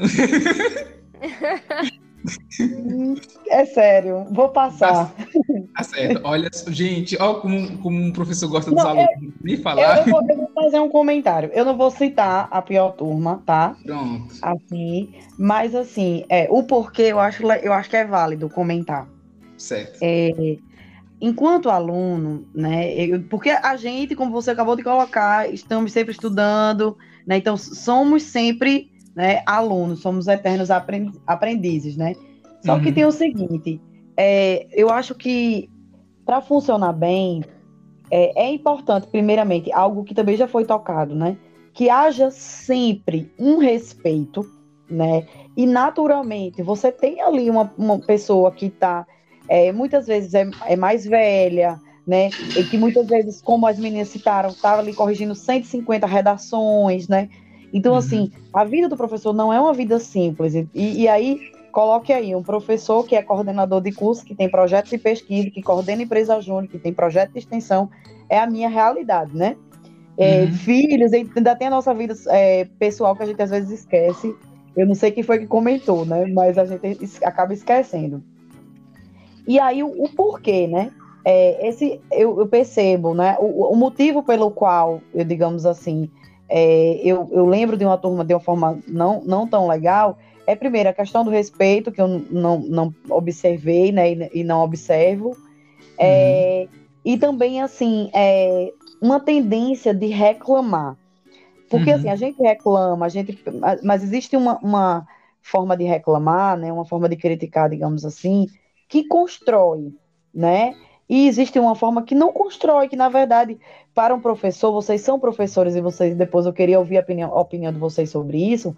Quando a gente tem uma turma que a gente não não está gostando, a coisa não flui, a aula fica prejudicada, os momentos ficam prejudicados. O momento que a gente busca que seja prazeroso, que seja divertido, que seja legal, eu tento brincar, tento fazer coisas que sejam divertidas. A gente, quando tem, tem um problema com a turma, você fica travado, você fica desmotivado. E isso prejudica para todo mundo, porque vai prejudicar para eles a aprendizagem, né? vai, pre uhum. vai prejudicar o clima, né? Então, assim, eu acho que é válido colocar, porque é, enquanto aluna também, né, eu vivencio isso. Às vezes eu não vou concordar com a opinião do professor, eu não vou concordar com a metodologia do professor, mas isso não me confere o direito nem de, de, de tratar né, de forma desrespeitosa, ou até mesmo estar tá sempre levando problema, criticando, sabe? Porque isso prejudica todo o processo e, na verdade, é uma bola de neve que só vai piorando. Uhum, verdade. Isso é verdade, assim, que mesmo que a gente não concorde com o professor, o professor é o professor, né? Assim, a gente tem que, que escutar, respeitar, é, aceitar, tem, tem que ter isso realmente, né? O professor é o professor. E você, Chara, qual foi a pior turma que você já teve e por quê? Eu vou fazer igual a Érica. eu vou sair pela tangente. Mas não vai dizer nem o porquê? É, não, eu vou. Não, eu vou. Vou sair por um caminho parecido, mas não igual. Eu vou falar de um público, assim, é, que foi um desafio para mim. O público de jovens e adultos. Para mim foi um desafio. Eu não, eu não sabia, não sei, porque pode ser que até que eu volte a dar aula é capaz. Eu não sei como trabalhar com jovens e adultos. Não tem Paulo Freire que me salve. É, aliás, ele me salva, né? Assim, não foi completamente perdida a minha experiência, não, mas foi bem difícil, porque uhum.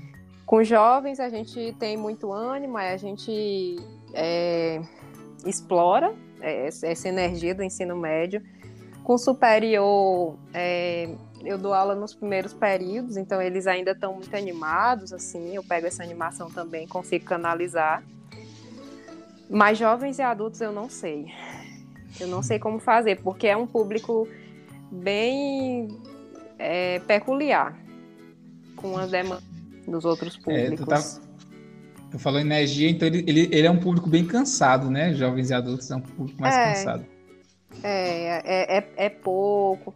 E essa, essa, essa queixa que eu estou compartilhando é uma queixa compartilhada pelas minhas colegas, pelos meus colegas também. Em geral, uhum. pessoas que deram aula para esse, público e, e, e que deram aula para outros públicos falam isso também, que é muito difícil. Como, como eu disse, eu já dei aula para graduação, eu, eu curti, curti dar aula assim, para.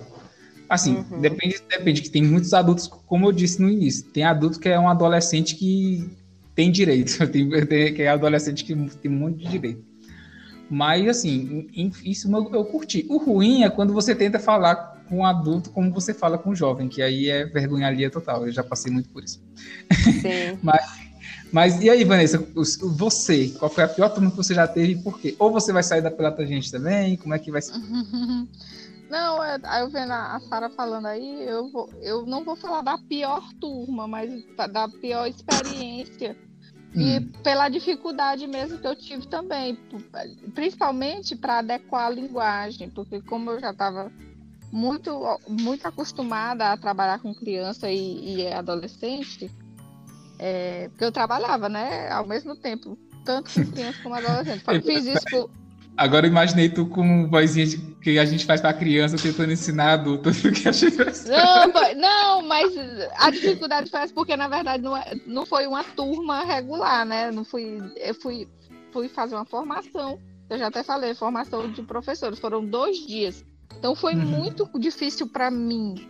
Não é que a turma fosse ruim, mas a, uhum. foi muito difícil para mim a, a experiência, por, porque eu tive que adequar é, é, a linguagem e tudo mais de, de, teve que ser muito foi uma coisa muito rápida uhum. é, eu não tive tempo de me adaptar e ao mesmo tempo em que eu fui fazer uma coisa que eu não gostava enquanto professor que era receber a formação lá no lugar que eu ia que eu fui uhum. dar a formação é, então eu me coloquei na posição de, de quem ia fazer as formações quando eu ia como a, a aluna e não gostava de fazer. Então foi uma experiência traumática para mim. Não vou dizer que eu nunca mais vou dar aula para professores.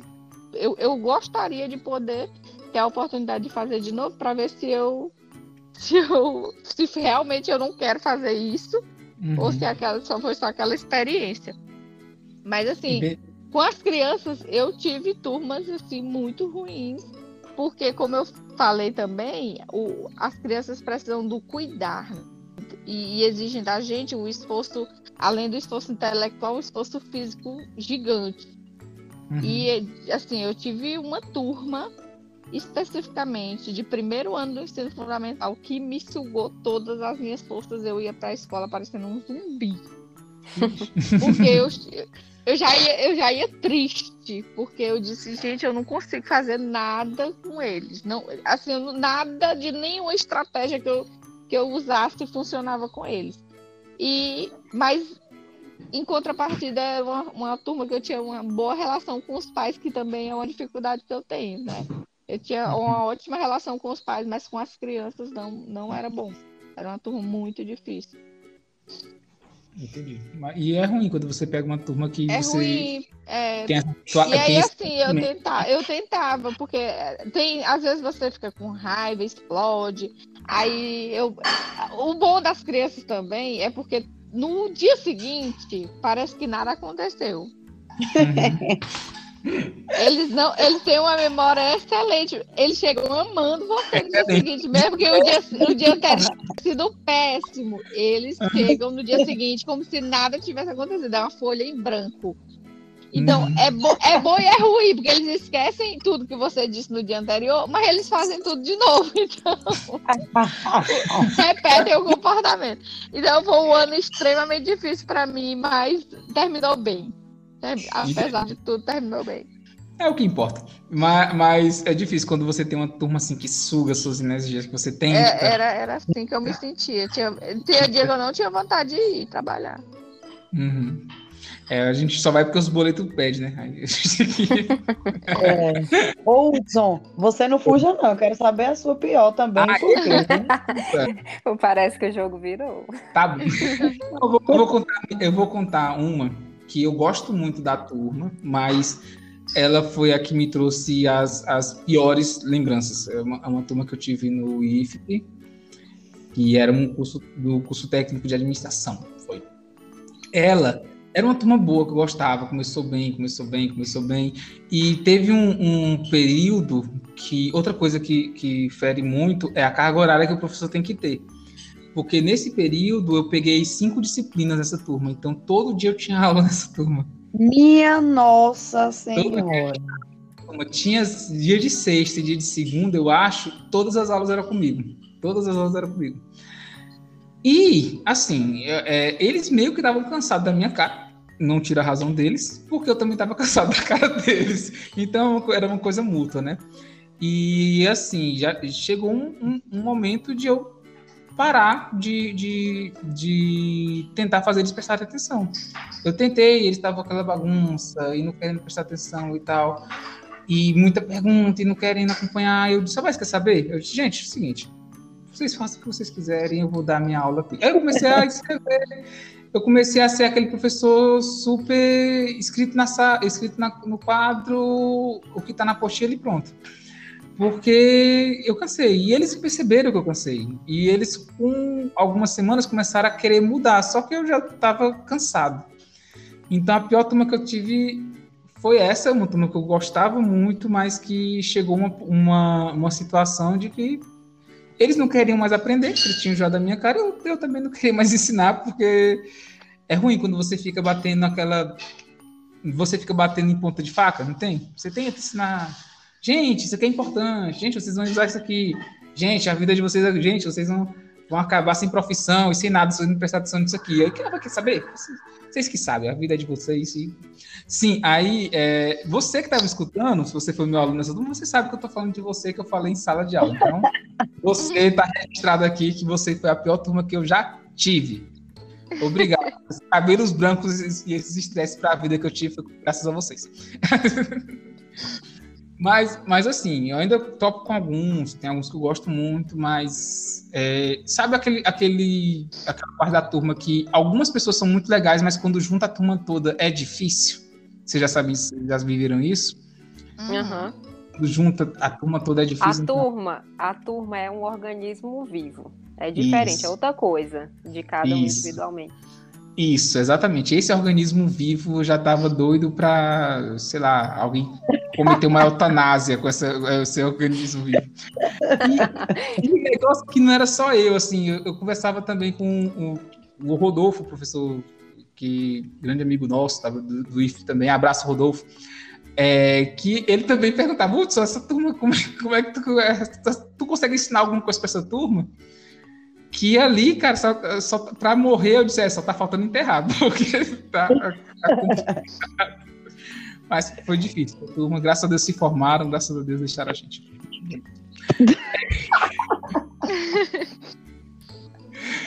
É, e, se, e, você que é meu aluno tá, e está escutando isso e sabe dessa turma, deixa um comentário aqui embaixo que eu vou adorar responder, dependendo do tom, ignorar. Eu vou adorar fazer isso. Eita,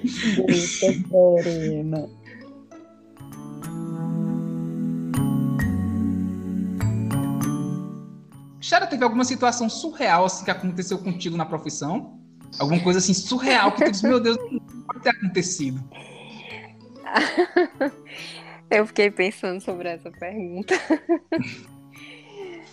Ah, é, bom, o que me, que me ocorreu foi ser cantada, assim. Tu foi cantada por um aluno? Por, por vários alunos e alunas. É, é muito complicado, assim, dizer, amiga, você tá. Você entendeu tudo errado, assim. Peraí, peraí, mas é fácil. Não mistura profissão com vida pessoal, é só isso, tá resolvido. É, mas é constrangedor, porque eu, já recebi cantada por vários meios, sabe? De hum. cara a cara, por e-mail, por mensagem, de tudo que é jeito. Hum. E aí eu, e eu entendo que é eu entendo que é, é, a coisa dos hormônios, porque eu dou aula pra, muita aula para ensino médio. Então, uhum. é um pouco que tá a flor da. Uhum. Mas eu também, eu também sinto algo, porque eu acho que não rola isso né, com essa intensidade toda com os professores, não. Verdade verdadeira, viu? É, é sabe, a última, com o último constrangimento que eu sofri já foi é, perguntando qual era o meu estado civil. E, assim, agora eu já tenho todas as respostas na ponta da língua, né? Falei que não interessava a eles e uhum. que a uhum. relação não era aquela, mas será se essa pergunta foi feita para algum outro professor? É, eu, como único homem da mesa aqui, eu quero dizer que não acontecia comigo porque todos os meus alunos conheciam minha esposa e minha esposa é muito brava. Eu só quero dizer isso. Menina brava? E, oxi, ela chegava com a cara assim que nem chegava Tão perto. boazinha. Ela já marcava. Aí já é brava. Aí não é brava, aí não é brava. E, o negócio fala. Tá é, no... não sabia não, Hudson. Você tem que ouvir, tem que ouvir Tem que ouvir o episódio do, do da viagem de, de Alcântara, são elas. É, tem que. É, Ah, é? é, tem um episódio que a gente gravou sobre perrengues de viagem. Vocês vão aí, perrengues chiques. Que em Alcântara, minha esposa batia boca com o cara que ela não concordava. Tá, lá- tá lá tudo registrado. Confia. Ivna, Ivna riscadora de faca. Oxe, e quando é negócio de aluna, oxe, ela vai lá de- demarcar o território mesmo. Fecha a cara, não dá ousadia. É Sério? tudo assim. É tudo assim. Mas não adianta, Hudson. Olha, eu, eu sou uma professora muito séria. Mas Uhum. não adianta. Eu acho que tem alguma coisinha aí, alguma coisinha aí que é de é professora, então pode desrespeitar. Mas tem, tem. Eu concordo com certeza. você. Eu concordo com você. É, é, porque eu sendo sério, assim, eu indico tudo. É mais assim, mulher sendo séria, os caras podem entender como um desafio, alguma coisa assim. É, tá fazendo jogo, sei lá o que. que... É, deve ser isso. Homem, assim, quando é sério, a mulher já entende, aí já fica. É diferente.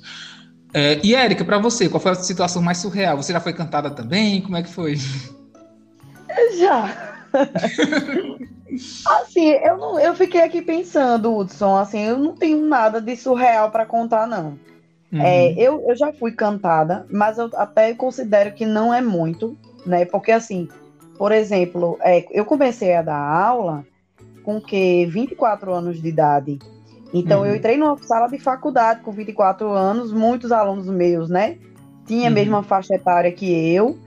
E, e assim, é, eu percebia que aquilo ali poderia ser um- uma coisa que despertasse, né? Algo. E, na verdade, já fui cantada, mas não acho que, foi, que é tão excessivo. Por exemplo, é, eu nunca fui cantada por uma mulher. Então, assim, porque. é, quem foi que tava falando agora? Era Vanessa ou Chara? A Chara. decorei a- É. Tá. Chara. A Chara falou que homem e mulher, né? E, enfim. Uhum. E eu não, nunca passei, pelo menos eu nunca percebi, porque também eu tenho essa questão, sabe? Eu sou um pouco desligada das coisas que estão acontecendo ao meu redor. Eu, eu sempre, tu me conhece, Hudson, eu sempre tô andando rápido nos corredores, sempre tô pensando em um bilhão de coisas, então muitas coisas que acontecem ao meu redor eu não sou de observar. Uhum. É, bom, mas eu não tenho nada assim de, de surreal, sendo muito sincera para contar, assim, eu não me lembro de nada que tenha sido é, assim atípico, não. Entendi. Tudo dentro da normalidade. E você, Vanessa, já foi cantada por algum dos seus alunos pequenos? Como é que foi? Já foi? Ah, não. não, mas eu já passei situações complicadas, muitas situações complicadas, mas é, eu fiquei pensando a mais, né? Qual é a situação mais? A pergunta era essa. E Uhum. foi há alguns anos quando eu fui chamada é, na coordenação, porque havia uma reclamação de que eu tinha chamado uma criança de ladrão.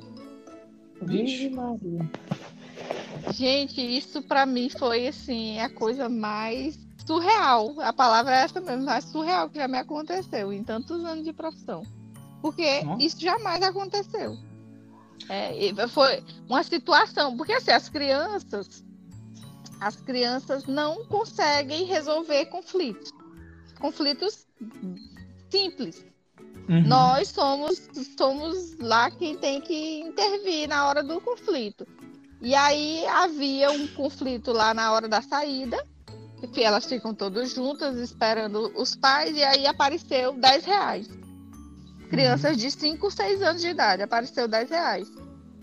E aí eu fui tentar descobrir de quem era o dinheiro. Dinheiro não tem, não vem a etiqueta dizendo de quem é o dinheiro Uhum. né? Como tem nos outros objetos deles.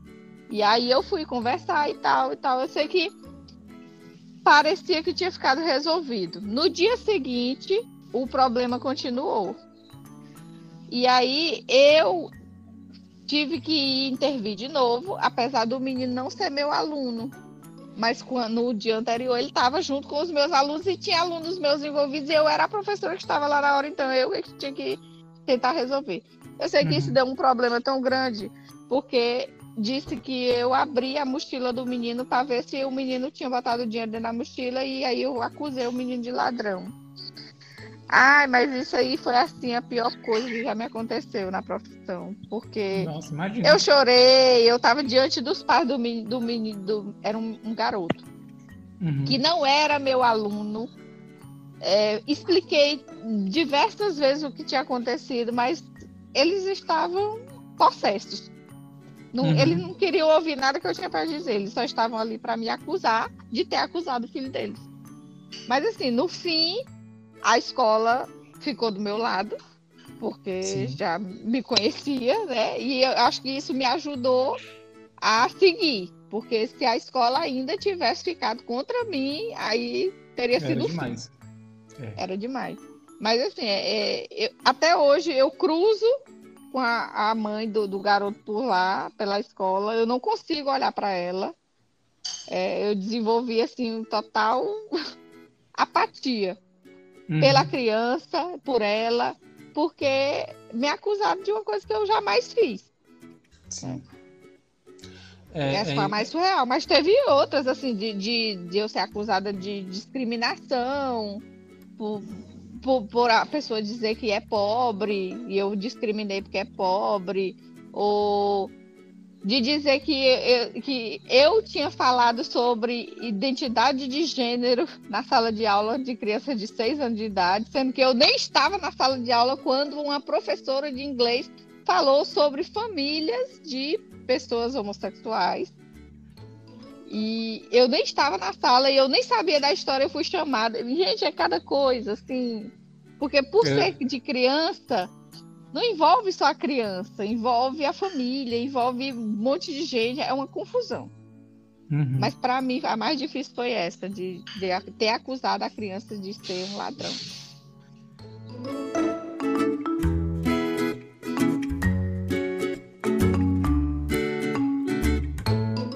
Vamos caminhando finalmente, gente. É, Érica, eu quero saber de você. Eu lhe conheço, eu sei que você é, é um dos exemplos de, de, de, professores que eu tenho.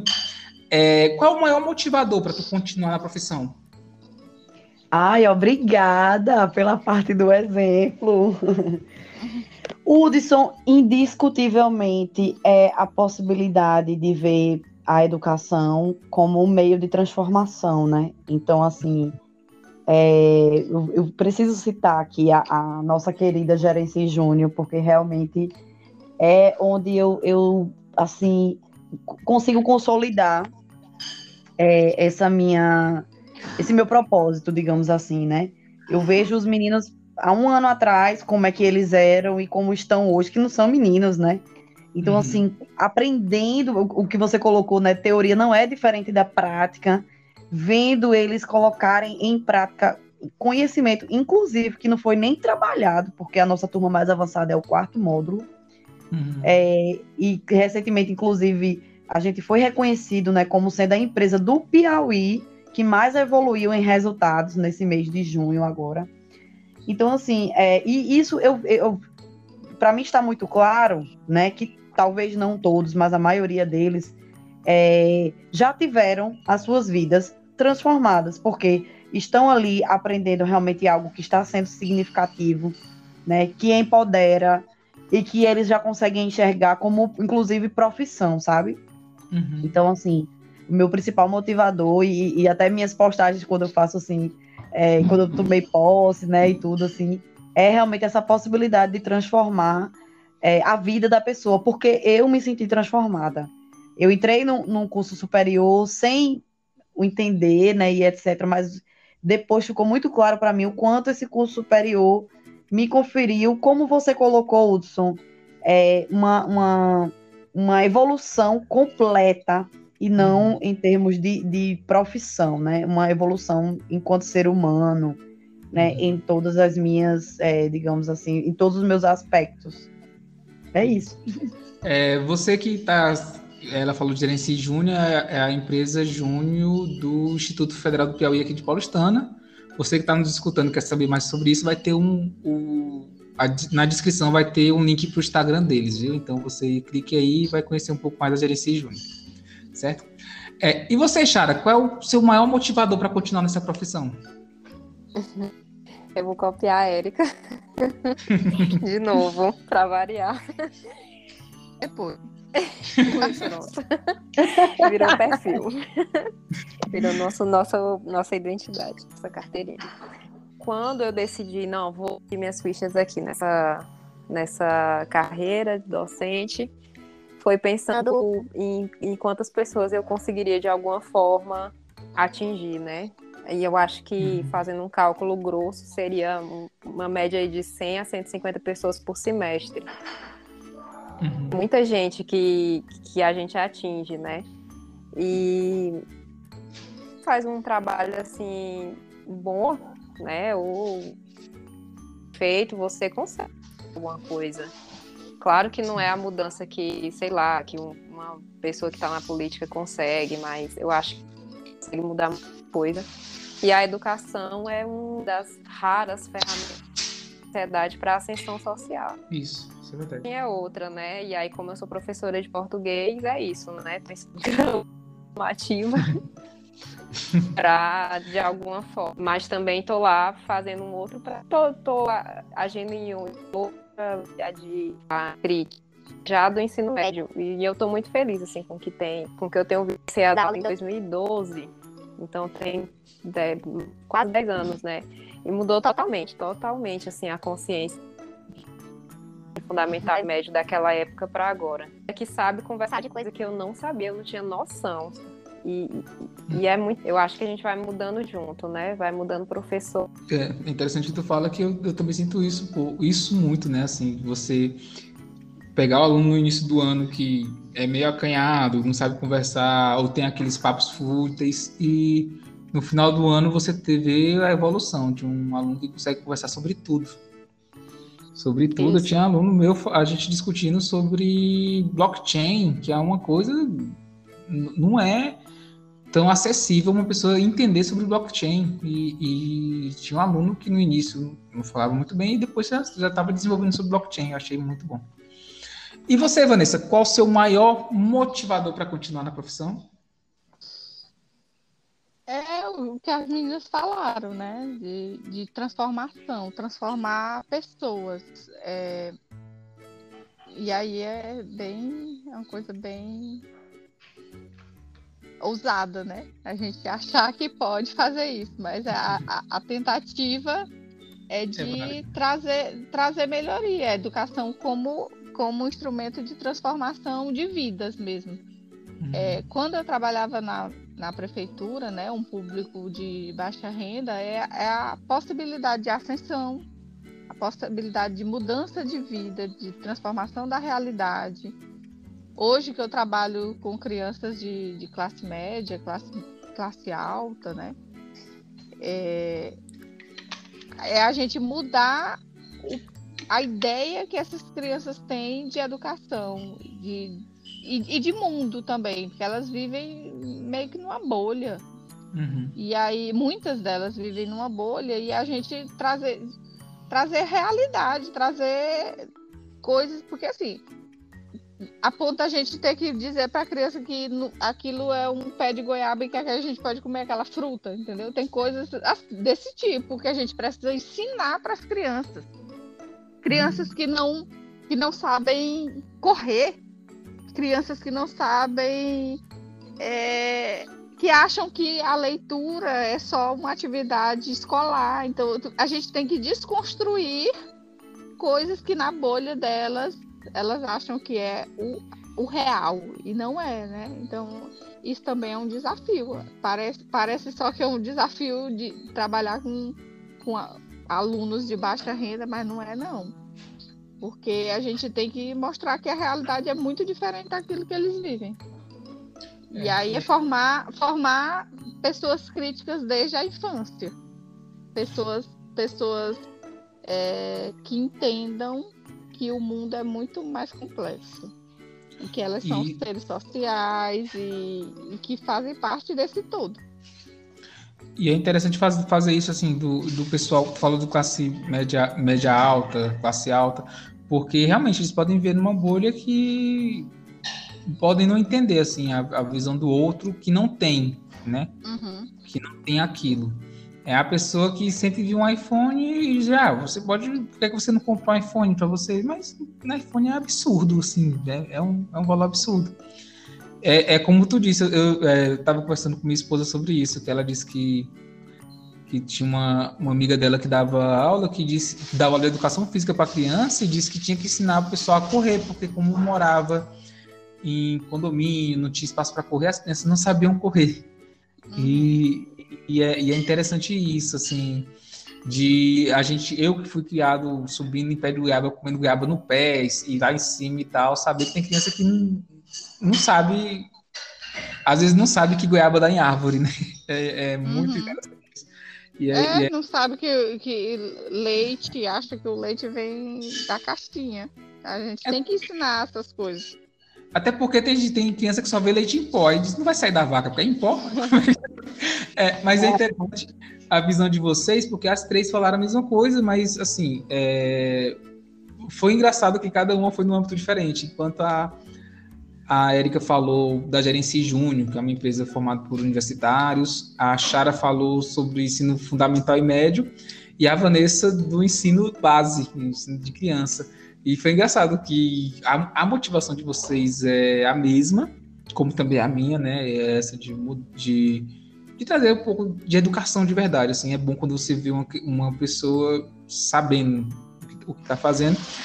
É, mas e, e são para públicos diferentes, mas que têm o mesmo objetivo, né? A assistência social, é, o conhecimento do mundo, o conhecimento de, de uma pessoa como sociedade, e que são coisas é, necessárias, assim, que realmente é necessário. Para você que está me escutando, saber como professor é, in, é importantíssimo. E para você que está me escutando, que quer escutar mais sobre professores, conecta no Rutalk, que a gente vai estar tá aqui sempre falando sobre isso. É, Érica, qual o conselho que você dá para os jovens que pensam em se tornar professores? Apresentem seminários. não, não, mas assim, parece brincadeira, mas é muito sério. Eu costumo, eu tenho alguns amigos, né, que estudaram na mesma escola que eu, e a uhum. escola da gente fazia muito seminário, muito seminário. E aí eu vivo brincando, minha gente, o Walt Disney salvou a nossa vida, sabe? Porque hoje eu tenho um amigo meu que tá bem stand-up stand -up comedy, né? Eu, tô, uhum. eu sou professora, então assim, nos ajudou muito a falar em público. Então, apresentem muitos seminários, não tenham vergonha, aproveite a oportunidade para aprender. É, eu, eu, sempre gostei de falar em público, eu sempre gostei. De, eu, sou, eu, sou, eu sou tímido. É, quando eu tô com gente que eu, que eu não conheço, eu sou, sou, bem tímido. Mas quando tá em, em, plateia, eu gosto de falar. Por quê? Porque, como a Chara falou, quando você tá com, com plateia, não é uma pessoa, é um outro organismo. E para esse organismo que tem muita gente, eu, eu me sinto bem mais à vontade em falar do que tipo conversar com uma pessoa específica. Eu, eu fico muito acanhado. Para quem não, para mim quem me conhece pessoalmente sabe que eu sou muito tímido. E vocês concordam, né, gente? Claro que não. sou muito tímido, sou uma pessoa que sou muito tímido. Mas e você, Chara? Qual é o conselho que você dá para os jovens que pensam em se tornar professores? Eu tive tempinho para pensar, né? Uhum. É, não elejam políticos que não querem a educação como um projeto. Pronto. Isso, assina embaixo. É isso Amei, mesmo. viu? Arrasou, fechou. Olha, lacrou, como o povo diz, lacrou. É, porque senão é um tiro no pé, né? É verdade. Você quer que a profissão seja valorizada, quer que o professor seja e elege político que não pensa nisso, aí não dá. A Vanessa caiu. foi tão, foi, a Vanessa ficou tão emocionada que caiu. Mas é isso, gente. É. Se o político, se o político não tem projetos para educação, ou se ele pensa que educação é um bando, bando de baderneiro que só quer bagunça, balbúrdia, não eleja ele, não. Ou ainda, é se eles encaram a educação como uma mercadoria. Pois responda você, Vanessa. Qual o conselho que hum. você dá para os jovens que tentam se, que querem, que pensam em se tornar professores? Ah, eu vou falar para como eu falo para as minhas colegas, é, informem-se, leiam, é, porque assim, às vezes a gente se prende muito em leituras do nosso nicho, né? Leituras uhum. acadêmicas. E é, é, ler de tudo, é ler jornal, é ler revista, é ler o que você não gosta, o que você não gosta, é uhum. ouvir música, é, é se, se armar, de, de se, se munir de informações, porque tudo que você aprende, nada se perde. Tudo que você aprende, você vai de alguma maneira poder usar na sala de aula com seu aluno. Você isso. pode, isso pode virar um meio de você atingir aquele, aquele aluno de alguma maneira. Concordo. Aí, aí, viu, Chara? A gente voltou ao renascentismo. Você use tudo, seja um polímata. Ah, eu sou, eu sou, eu sou, eu tenho essa visão, essa visão apaixonada do professor. Não, peraí. Primeiro, não, não fale apaixonada, não, senão o povo que vai escutar pensa que é alguma coisa romantizada que não existe. Gente, dá pra. Não, vocês... não é, não é. É apaixonada nesse sentido de, de do professor ser alguém especial, alguém é. que tem um, uma coisa a mais, um conhecimento a mais. Não é detentor de nada. Isso. Mas é alguém que, que pode, pode fazer alguma transformação. Isso, concordo. Somos transformadores, gente. Nós somos todos especiais aqui, viu? é. Gente, vamos chegar ao finalmente. Gostei demais do papo. Gente, nossa, gente, vocês nem estão imaginando. Você que está me escutando com o episódio todo editado, você nem imagina o quanto tá, tá legal esse episódio, viu? Eu nem imagina, nem imagina. Se você quer esse episódio na íntegra, pede aí nos comentários. Dependendo da quantidade de comentários, eu boto. Ou não, né? O podcast é meu, eu faço o que eu quiser. O que eu quero.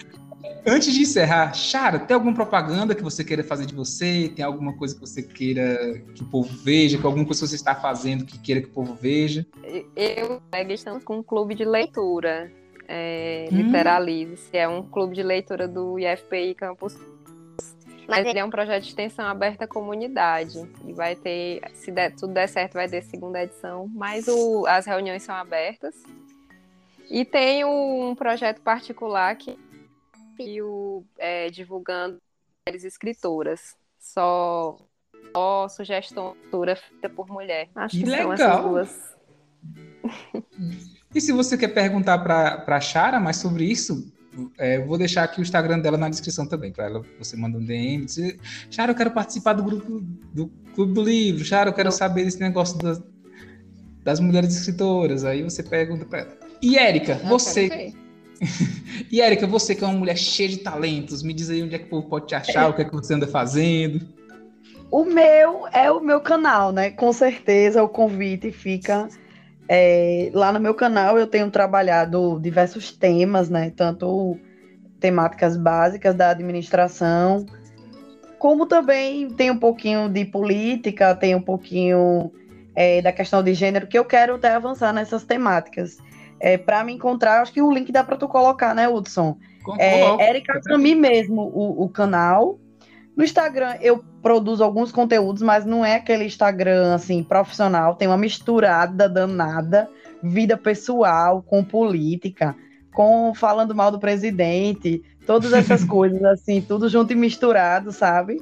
Uhum. Mas com certeza aí o meu canal fica o convite para a galera acompanhar. Tem muita coisa sobre ADM, planejamento, ferramentas, é, tem de tudo um pouco. Beleza, vai estar aqui na descrição o link direto para o canal dela. Vai lá, se inscreve no canal, dá uma curtida, comenta, compartilha, faça tudo, porque o canal é muito bom, gente. Eu sou consumidor do canal e ele é muito bom mesmo. É, e Vanessa, além dos episódios do Who Talk que você tem falando sobre trabalho, sobre viagens e tudo mais, onde é que o pessoal pode lhe achar? Aqui cuidando do Camilo, Depois. É, eu, assim, eu, ultimamente eu tô. Eu tô até divulgando no meu, no meu perfil pessoal, no Instagram, alguns textos que eu tenho lido sobre. sobre a, a, o excesso de informação. É, inclusive, hoje eu, eu compartilhei um sobre a, a TikTokerização das profissões. Eu vi isso aí, eu vi. Muito, muito, um texto muito interessante. É, porque eu estou justamente fazendo o sentido contrário, né? Quanto mais as pessoas estão mais se expondo, expondo suas profissões, na verdade se expondo é, uhum. em virtude das profissões, e, e eu tô, eu tô criando uma aversão a isso. Eu estou produzindo menos conteúdo do que eu produzia, e eu tô um pouco cansado, então eu tô dando um tempo de redes sociais, mas quiser acompanhar é, o perfil do, do curso infantil mais língua, que é onde a gente mostra, é a nossa vitrine do trabalho que a gente faz no curso com as crianças, é, que é quem, quem acompanha o podcast já sabe que é o curso de educação linguística para crianças. Uhum. E você que está pensando, meu Deus, a Vanessa está dando um, tempo de criar conteúdo, não se preocupe que enquanto ela dá um tempo do Instagram, ela está sempre aqui no Rutalk. Então vai ter mais episódios com a Vanessa. Não se é, preocupe. É, porque eu, eu gosto. É porque assim, não é nem que eu, que eu esteja eu esteja cansada de criar conteúdo. É porque, como professora, eu gosto de criar estratégias. De... Eu não gosto é dessa. dessa não padronização sei. que está tendo. É, exatamente. É, é como se, se eu, o fato de eu não fazer a dancinha do, do, da rede social, eu sou uma professora pior do que outras que fazem, entendeu? Hum. Isso aí eu tô Entendi. meio. É, é, é, interessante isso porque é isso. Tem muita gente fazendo dancinha, mas, mas tipo, tem, tem perfis que eu sigo que não fazem essas coisas, que postam conteúdo mesmo. Pois é, e aí eu fico pensando, ó, se, se a pessoa que gosta do meu trabalho estiver esperando que eu faça isso, ela vai seguir outra pessoa, porque é. não, não é o meu perfil, não é o meu perfil de profissional. Uhum. É, gente, estou encerrando. Pessoal, gostei muito do papo. Chara, gostei muito de falar contigo. Espero que você venha em mais episódios. Oh, obrigada, também gostei. Érica, obrigado, Érica. Não, é, a Érica é, foi minha parceirona. Tipo, de ah, eu amava as lives de vocês. Fazíamos live, lives, né? fazíamos lives e é. a gente começou. É, eu só é. assistia por causa da Érica, não era por tua causa. Obrigado A pessoa vem no meu podcast falar isso na minha cara. É, mas, a, mas, assim, a gente tinha um projeto no Instituto que era o Podgest, que a gente gravava um podcast, foi, foi de onde me deu uma coragem para fazer o Rutalk. Foi graças ao Podgest que eu gravava com a Érica também lá no, no Instituto. E, e obrigado, Erika. É muito bom. Sempre, sempre é muito bom criar conteúdo contigo e espero que você venha mais vezes, viu? Hudson, eu que agradeço demais o convite. Você é uma pessoa muito especial, já lhe disse isso, que tem uma energia maravilhosa. E assim, é, é sempre muito prazeroso e muito bom. E eu acho que a gente tem que procurar isso mesmo, sabe? Estar tá junto de gente que tem boa energia, que quer o bem do próximo. É, e, e eu, eu, gosto muito de, de conviver com pessoas que falam sobre ideias, né? Que está aqui conversando hum. sobre coisas que agregam. Então, muito obrigada, foi ótimo, maravilhoso. Com certeza irei voltar. Basta Pronto. você me convidar. Pronto, vai ter, vai ter mais convites, não se preocupe não. E se você que está nos escutando quer mais energia, vem escutar o Rutalk, Talk, que tem muitas energias boas. Aqui só tem energias boas. É, e Vanessa, Vanessa já é de casa, obrigado pela participação. Você volta mais vezes, com certeza, está no nosso contrato, então você vai ter que é. Só tem a cláusula que ela não pode participar no mesmo do Paulo Roberto. É só isso que ah, tem a cláusula. É, isso. E eu que eu exigi essa cláusula. não dá, não dá pra gente participar junto. Dá não, gente. É, é, o Paulo Roberto já participou de um episódio com a Vanessa. Não, dois episódios com a Vanessa junto. E, e não dá certo. É, é, é sabe aquele negócio quando a pessoa dá certo no casamento, mas não dá certo no podcast? É o, jeito é, deles. E obrigado também você que ficou nos escutando até agora. É, quer seguir a gente no, no Instagram, vai estar a descrição do Rutalk Podcast aqui embaixo. Manda uma mensagem se você é, dá um feedback aí pra gente. Hudson, eu quero que vocês falem sobre isso, tal, eu quero isso, Hudson, um tema tal, de. É, opiniões ou sugestões de temas que a gente pode seguir. Hudson, eu quero que vocês falem, sei lá, de Nordeste chinês e chame a Chara, a gente chama. Hudson, fala um pouco mais de administração, chama a Érica, a gente chama. Hudson, fala de casamento e chama o Paulo Roberto e a Vanessa, depende dela. Então a gente, a gente faz isso aí. Você está querendo alguma coisa, você comenta aí. Meninas, muito obrigado. E para todos vocês, tchau. Tchau. tchau.